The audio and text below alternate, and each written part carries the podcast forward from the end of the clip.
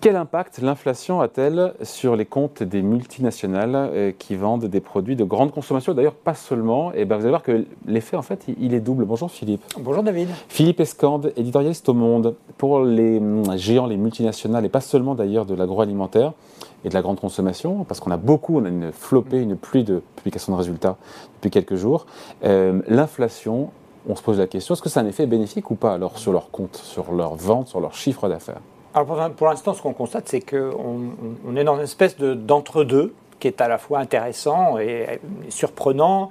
Euh, parce qu'on a des résultats d'entreprise qui sont euh, la plupart du temps excellents, enfin qu'on jugerait en tout cas dans d'autres circonstances absolument excellents et qu'ils le sont euh, objectivement. Hein. Donc euh, euh, on a vu la semaine dernière le VMH avec des résultats qui dépassaient les, les, 20%, enfin des résultats même des augmentations de chiffre d'affaires, donc des croissances en fait, d'augmentation de chiffre d'affaires de, de, plus de 20%. hier on avait Nestlé, le numéro un mondial de l'agroalimentaire, qui a fait la plus grosse croissance depuis presque, presque 15 ans euh, de, son, de son chiffre d'affaires. Euh, et puis, euh, effectivement, aujourd'hui, enfin hier soir, les géants du luxe, même Renault, par exemple, qui a augmenté son chiffre d'affaires de, de, 20%. Donc, on a une, euh, une sensation euh, finalement que euh, bah, tout se passe bien. On, on, parle de crise tous les jours, crise de l'énergie, mais les chiffres d'affaires sont... partout. Mais les chiffres d'affaires sont, sont, excellents. Alors qu'est-ce qui se passe? C'est qu'effectivement, quand on rentre un peu plus dans le détail, on s'aperçoit que cette inflation, c'est une inflation en valeur, mais pas en volume. Qu'est-ce que ça veut dire? Ça veut dire tout simplement que euh, les, ces grandes sociétés ont réussi à passer les prix de l'inflation aux consommateurs. Elles ont ce qu'on appelle du pricing power. Voilà, elles, vendent, elles vendent leurs produits plus chers.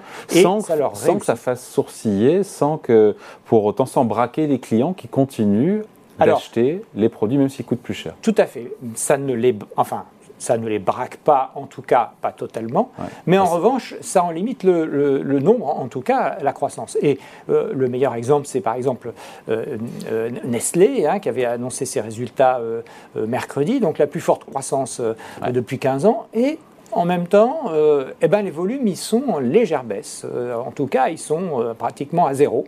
et Procter Gamble, autre grand géant de la distribution, l'américain, eh ben, lui, carrément, il a à la fois une, une, hausse de presque 9% de son chiffre d'affaires qu'il annonce, et en même temps, une baisse de près de 3% de ses ventes. Donc ça veut dire que ça commence, on commence à voir une première réaction, parce que ce sont des gens qui vendent des produits très grand public, hein, mmh. du, du des tablettes Kit 4, du Nesquik ou des rasoirs. Et quand on en veut, et, eh ben on est prêt à continuer à payer un peu plus cher. Alors on est, on est quitte à se reporter sur d'autres marques, des marques distributeurs. Euh. Tout à fait, mais en même temps, on voit que euh, les, le, les, consommateurs, euh, on n'en gagne plus et qu'on commence à en perdre un petit peu. Ça commence à rogner. Alors mais c'est masqué par l'effet prix, par l'inflation. C'est masqué par l'effet prix. en fait, ce que disent tous les observateurs de la, grande distribution, c'est qu'il il commence à y avoir un transfert vers des marques propres, des marques distributeurs, enfin, vers, du, vers du moins cher. Et c'est ce qu'on commence à voir. Alors, c'est vrai que ceux qui ont des marques fortes arrivent à les préserver, passent les prix, mais quand on est dans du grand public, euh, ça a quand même une limite qu'on atteint assez rapidement. En revanche, dans le luxe, évidemment, la marge est un peu plus grande. Ça arrivera, mais ça arrivera un peu plus tard. Donc, euh, finalement, on peut dire que la croissance en volume donc, est atteinte. Aujourd'hui, il y a, si on enlève cet effet prix qui est favorable, quand les quantités vendues, et c'est là où on peut s'inquiéter. Et il y a un côté rassurant, puisque facialement, on se dit hausse des chiffres d'affaires à deux chiffres, c'est formidable, mais quand on gomme cet effet prix, en termes de quantité de produits vendus, là, on a de quoi s'inquiéter. Hein. Alors, il y a de quoi s'inquiéter. Hein. Le, plus spectaculaire dans ce domaine, c'est l'automobile. C'est-à-dire que les, les, constructeurs automobiles comme euh, Stellantis, hein, 15% de marge au niveau des véhicules premium. Alors, 15% de marge, et puis, euh, des, et puis des, des, chiffres d'affaires mirobolants. On a vu euh, donc Renault qui, qui annonce une, une de son chiffre d'affaires de, près de 20%. Incroyable, jamais vu, mais en même temps, ils n'ont jamais vendu aussi peu de voitures. C'est ça qui est tout à fait euh, paradoxal. Et donc, euh, on voit bien qu'ils se sont reportés sur euh, des véhicules plus haut de gamme. Ils étaient, en, compte tenu des pénuries, en position de force notamment face aux, clients professionnels, aux flottes d'entreprises, etc., pour l'automobile par exemple, qui leur ont permis de ne plus faire de rabais. Mais, pour les particuliers, c'est la même chose. Il n'y a plus de rabais, c'est pas la peine d'en parler. Et donc, du coup, on se, ça permet aux constructeurs de faire de la marge, mais en même temps, eh bien, progressivement, les gens vont commencer à acheter moins. Et c'est là que les, difficultés vont apparaître. les, sans surnager, c'est ce que disait Warren Buffett quand la, quand la, quand la, quand la mer se retire, on voit ceux qui voyaient qui nageaient tout nus. Euh, ben, mm. Ceux qui nageaient tout nus, c'est ceux qui ceux qui portent un slip de bain. Il y a ceux qui portent un slip de bain. oui. Mais à bah, contrario, on voit ceux qui sont nus. Voilà, c'est ça. on voit ceux qui ont des slips, ceux qui n'en ont pas. Et, là, effectivement, euh, euh, à partir de l'an prochain, tout va, ça, ça, va se jouer parce qu'il ne faut pas oublier que là, qu'est-ce qu'on fait passer comme prix? On fait passer comme prix essentiellement le prix des matières premières, des pénuries, mais on n'a pas encore fait passer le prix des augmentations de salaire. Or, il va y avoir, on commence à voir, on l'a vu avec les raffineries récemment, euh, les négociations mmh. annuelles qui sont toutes en cours.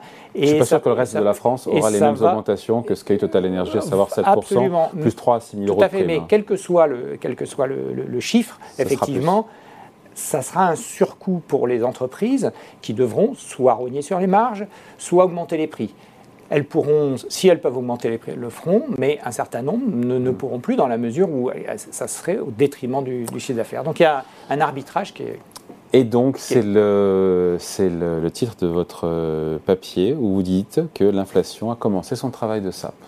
C'est ça, hein. on y est. On, est... On, y est, on est un espèce de, voilà, on est une espèce de, de, pic ou d'entre-deux où euh, pour les entreprises ça va encore bien, mais on voit euh, finalement, on voit le, comme on est au sommet, on, voit, on voit la pente qui se déroule de l'autre Et on est peut-être qu'au début, parce qu'il y a peut-être une seconde lame à venir du fait, on le disait et on finit là-dessus, des hausses de salaire qui pourraient donc euh, pousser de nouvelles hausses de prix et donc entraîner des baisses de quantité et là, pour le coup, on rentre dans quelque chose dont on ne voit pas bien comment on en sort. Hein. Qui, sera, qui, sera, qui sera plus compliqué. Puis alors, il y a, on n'en parle pas, mais il y a un troisième tour dont vous parlerez tout à l'heure quand vous parlerez macroéconomie, qui est celui de la dette. C'est-à-dire que la dette aussi va coûter plus cher euh, bientôt, puisque les taux sont en train de monter, les obligations, euh, n'en parlons pas. Et donc, euh, du coup, on va se retrouver aussi avec une contrainte de coût de ce côté-là.